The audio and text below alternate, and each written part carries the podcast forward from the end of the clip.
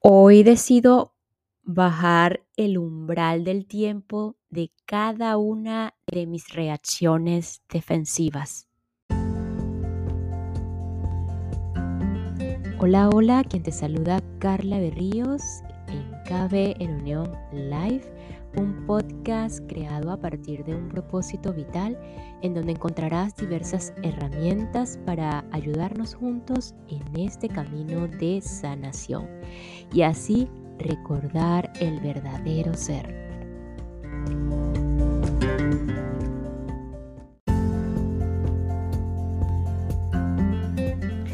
Pareciera que a medida que vamos ascendiendo de nivel de conciencia, eh, tenemos menos razones para defendernos. No lo sé, no me crean, es solo cuestión de experimentar y verificar.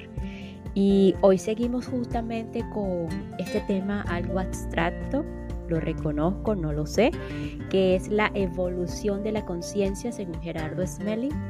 Ayer parte de la personalidad de Carla cuando decía todo esto de las características del humano en los niveles, en los diferentes niveles de conciencia, las dimensiones, los ascensos, lo absoluto, la realidad, pensaba, esto no es relevante, nadie lo va a entender y bla, bla, bla, bla. Y vi claramente que lo que no es relevante era ese pensamiento de todo esto de que nadie lo iba a entender, porque hasta ahora sé que aquí cada quien escucha y conecta con lo que realmente le funciona y pues simplemente está la variedad y la diversidad compartida y punto, así de simple. Así que permanecemos en el ser y el no ser en la humanidad.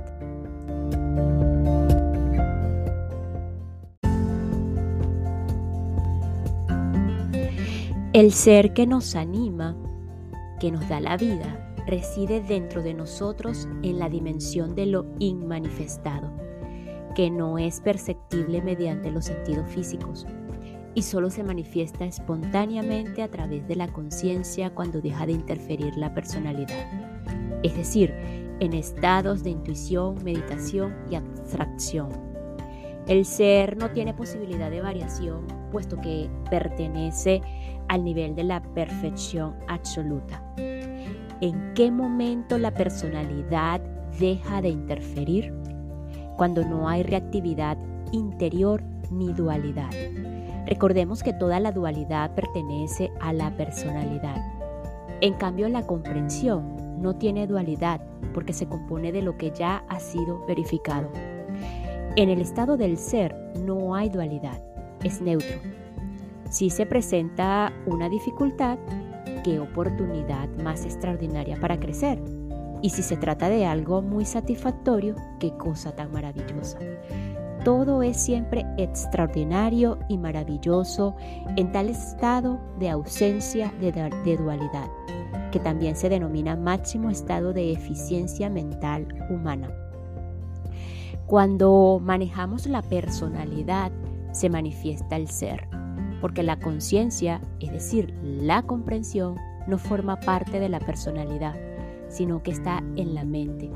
El ego también, pero él conforma la personalidad, mientras que la comprensión conforma la esencia divina.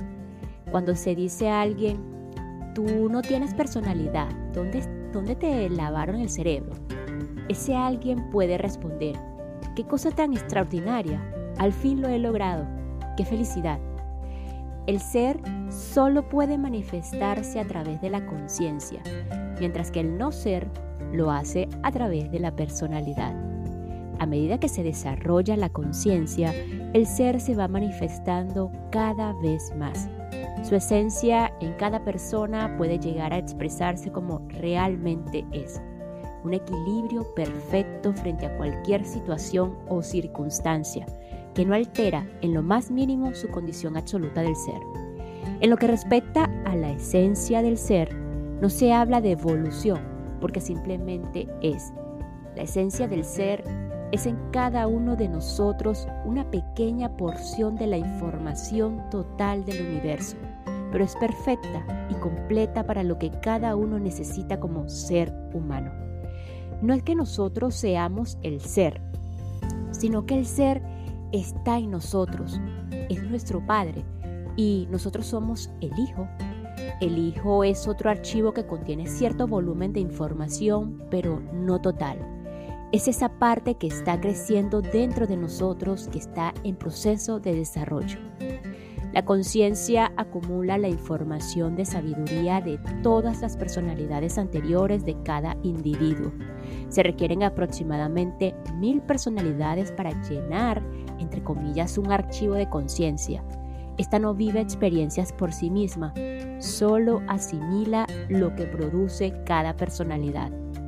El ser se manifiesta desde la conciencia, el no ser lo hace desde la personalidad.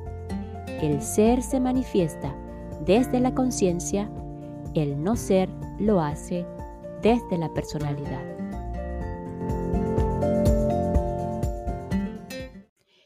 Y esta pausa es para enviar un saludo y agradecimiento a todos los que me escuchan y se encuentran en el departamento de Quetzaltenango, en Guatemala.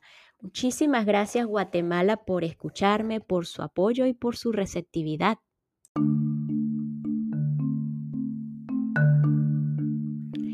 La capacidad del ser no reacciona, simplemente se manifiesta con sabiduría como la acción consecuente y precisa que corresponde a cualquier circunstancia.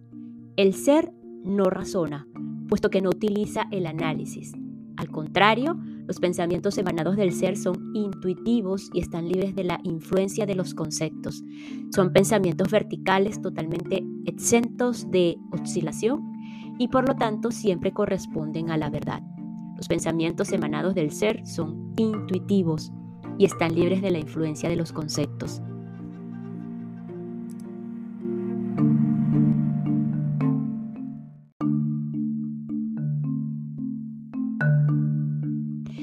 Por otro lado, la intuición es la línea de pensamiento emanada directamente del ser y para poder percibirla se requiere una ausencia total de razonamientos. Esto es así porque, puesto que la, la más mínima duda produce movimientos oscilatorios de pensamiento horizontal, lo cual interrumpe inmediatamente la percepción directa del ser.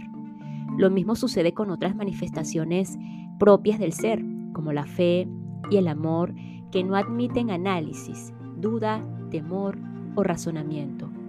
A diferencia del ser, el no ser, sustentado en la ignorancia y en el ego, reacciona a cada instante mediante toda clase de manifestaciones extremistas, positivas o negativas, pero nunca lo hace con armonía ni amor.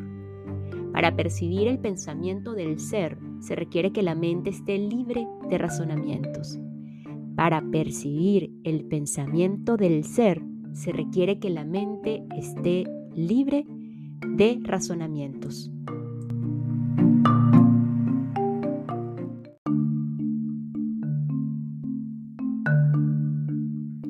Cuando nos encontramos sumidos en el estado del no ser, realmente no tenemos identidad propia, pues reaccionamos de manera automática en cada momento de acuerdo con las impresiones que recibimos del mundo externo, percibidas a través de los sentidos. Normalmente somos manipulados por lo que sucede fuera de nosotros, de modo que no se da la oportunidad para que nuestro ser real se manifieste.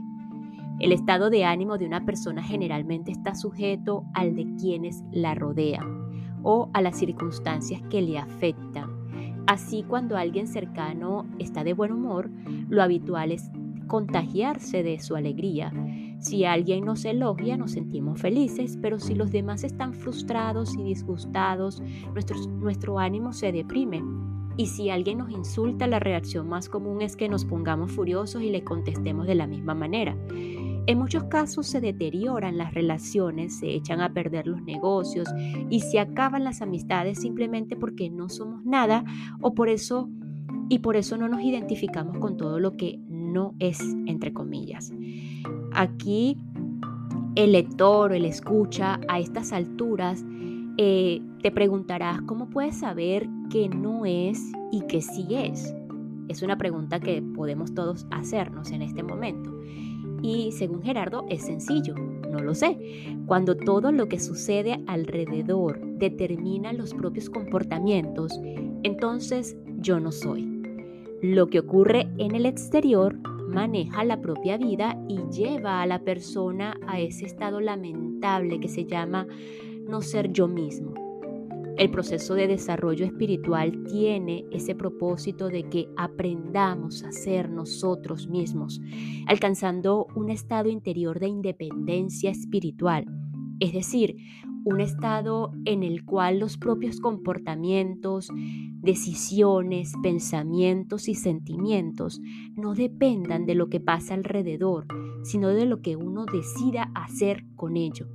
Y si las decisiones están sustentadas en la comprensión de amor y en la esencia del ser, serán de equilibrio total y conducirán a un estado interior de paz imperturbable e invulnerable, el estado que caracteriza a un maestro de sabiduría.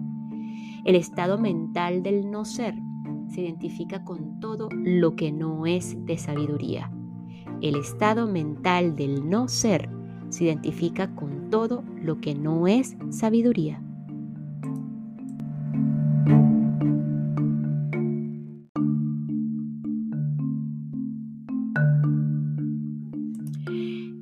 Es importante diferenciar entre acción y reacción. Nuestra propuesta es no reaccionar, sino actuar con serenidad frente a las situaciones que nos presente la vida mientras que reaccionemos, no seremos. En cambio, cuando aprendamos a actuar serenamente y con sabiduría, podremos decir que somos nosotros mismos. Ese es el estado de desarrollo espiritual.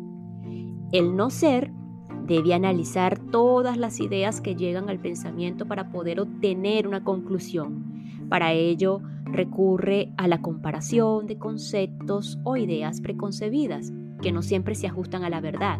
Por esta razón, no es de sabiduría establecer juicios precipitados sobre las personas o circunstancias que nos rodean, basándonos únicamente en la conclusión de nuestros razonamientos. Lo adecuado es acudir a la sabiduría del conocimiento de las leyes del universo. Es por eso que el estado mental del no ser esclaviza al ser humano y es la causa de todo sufrimiento.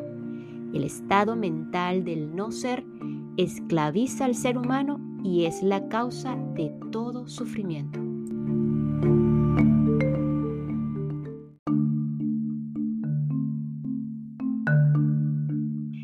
El estado del no ser encadena al ser humano a situaciones propias de la frecuencia baja lo esclaviza mediante el temor, la duda, la desconfianza y las limitaciones, y es la causa de todo sufrimiento. Las reacciones del no ser nos causan una tremenda angustia y un enorme sufrimiento interno que en muchos casos contribuyen al desarrollo del padecimiento físicos, pero aún así no ayudan en lo más mínimo a modificar las circunstancias externas. Por ello es posible afirmar con rotundidad que el sufrimiento resulta inútil como elemento de acción de cara a las circunstancias externas. Sin embargo, sí que juega un papel importante en el desarrollo de la conciencia en la medida en que nos permite reconocer y medir nuestros niveles de ego y limitaciones internas y llegar a comprender que es en sí ajeno al estado del ser. En definitiva, el estado del no ser se identifica con todo lo que no es armonía y a eso se debe la constante reacción y sufrimiento del ego, porque este se focaliza siempre en cualquier elemento externo que no sea armónico y se produce entonces el rechazo y las reacciones internas de dualidad, sufrimiento, agresión y crisis. así como todos los procesos humanos que no provocan resultados satisfactorios.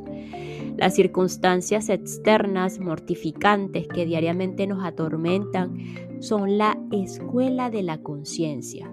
Son las que a través de la paciencia y la comprensión finalmente entregan al ser las riendas del anteriormente indómito corcel, de la mente conceptualizada y egoica.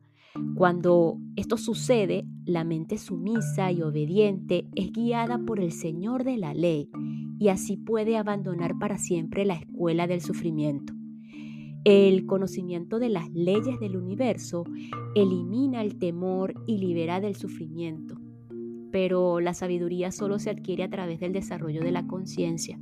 Finalmente, este desarrollo es lo que permite al ser manifestarse y eliminar todo conflicto interno, trascendiendo la ley de los opuestos y el resultado de todo ello es un estado de paz interior, de serenidad, de armonía y felicidad inalterable por ninguna causa o acontecimiento externo. Así que el trabajo constante y paciente para lograr el estado del ser nos liberará definitivamente del sufrimiento.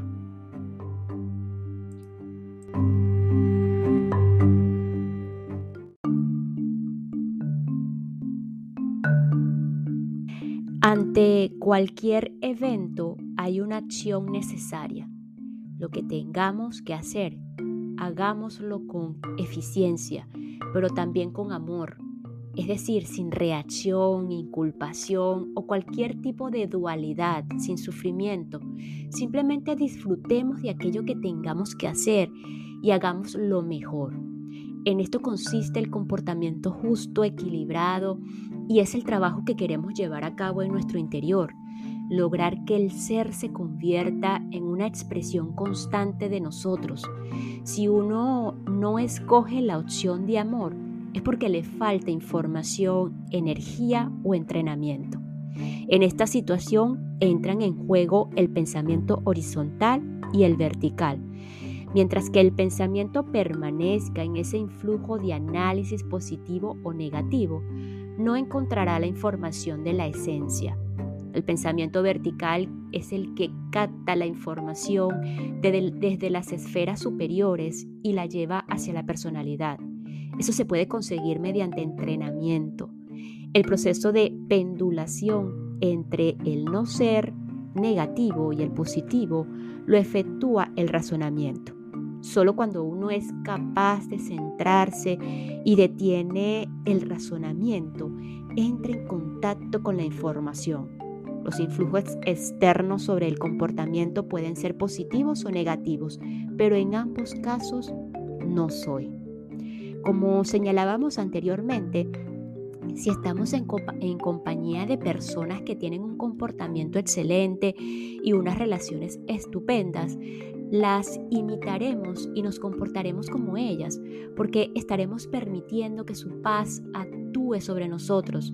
Pero en el momento en que nos encontremos con una persona irascible, nos volveremos irascibles también. El problema es que si no somos capaces de manejar voluntariamente los propios estados mentales positivos, tampoco conseguiremos hacerlo con los negativos y no tendremos la posibilidad de volverlos positivos desde el interior no por influjo de algo externo.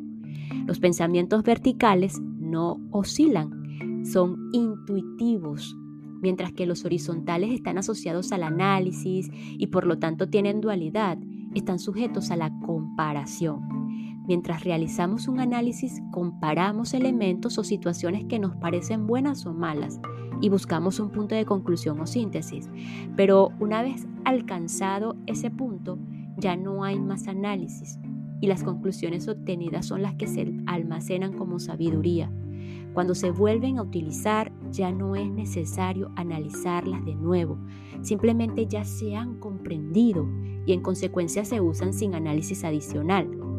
Así, poco a poco se va transformando el ego en sabiduría, hasta que finalmente todos nuestros comportamientos sean de amor, durante el proceso existe una dualidad entre los comportamientos egoicos y los del ser.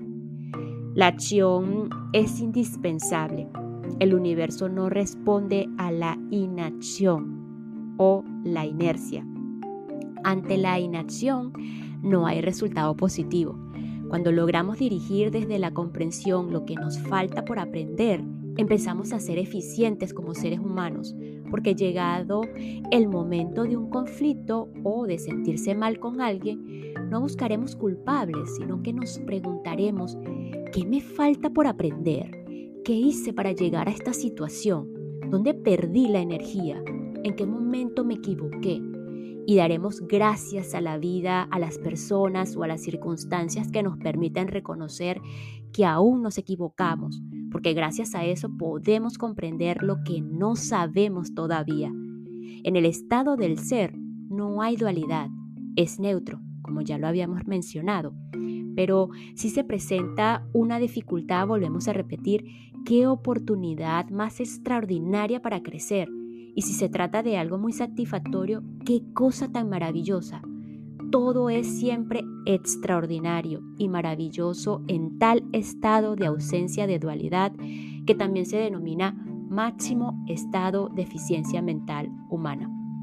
El no ser se identifica con todo lo que no es, por ejemplo, una persona tiene un comportamiento con el que no estamos de acuerdo y nuestra reacción interior es negativa y tratamos de cambiar a esa persona para lograr sentirnos bien. Esa es la típica reacción de no ser, que se identifica con lo que no es de amor, porque nos decimos, esa persona tiene un comportamiento malo, inadecuado, inapropiado, o peor aún, esa persona me está causando daño o molestia.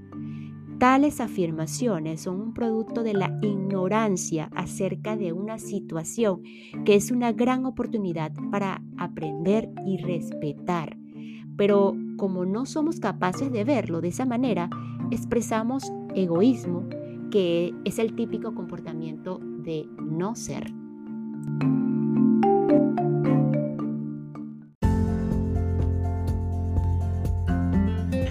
Y nos despedimos de este episodio con la siguiente frase. Por encima de la percepción de los sentidos físicos comienza el mundo de la metafísica y de la relatividad. Nos escuchamos en el próximo episodio para continuar con la evolución de la conciencia según Gerardo Smelen, una herramienta más con probablemente términos muy abstractos, pero que en algún punto de nuestra conciencia lo entendemos y nos va a ayudar a comprender y conectarnos hacia el verdadero ser.